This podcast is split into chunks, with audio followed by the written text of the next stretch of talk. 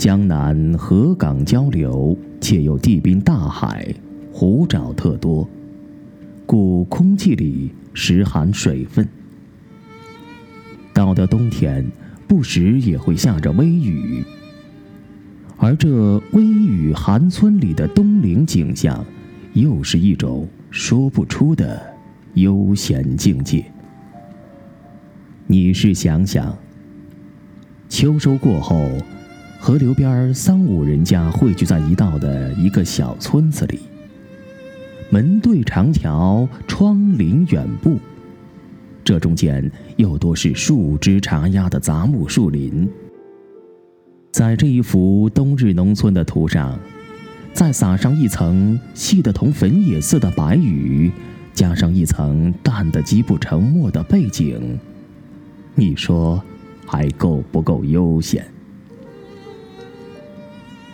若再要加点景致进去，则门前可以泊一只乌篷小船，茅屋里可以添几个喧哗的酒客。天垂木了，还可以加一位红黄，在茅屋窗中画上一圈暗示着灯光的月晕。人到了这一个境界，自然会得胸襟洒脱起来。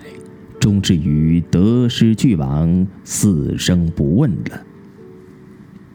我们总该还记得唐朝那位诗人做的“暮雨潇潇江上村”的一首绝句吧？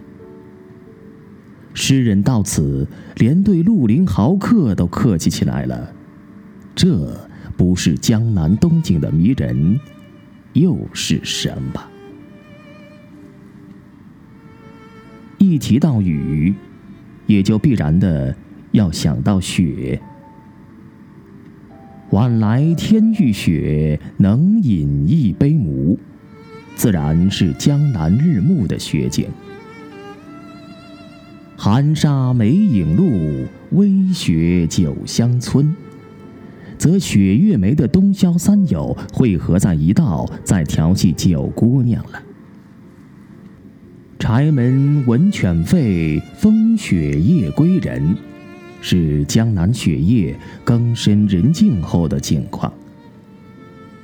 前村深雪里，昨夜一枝开。又到了第二天的早晨，和狗一样喜欢弄雪的村童来报告村景了。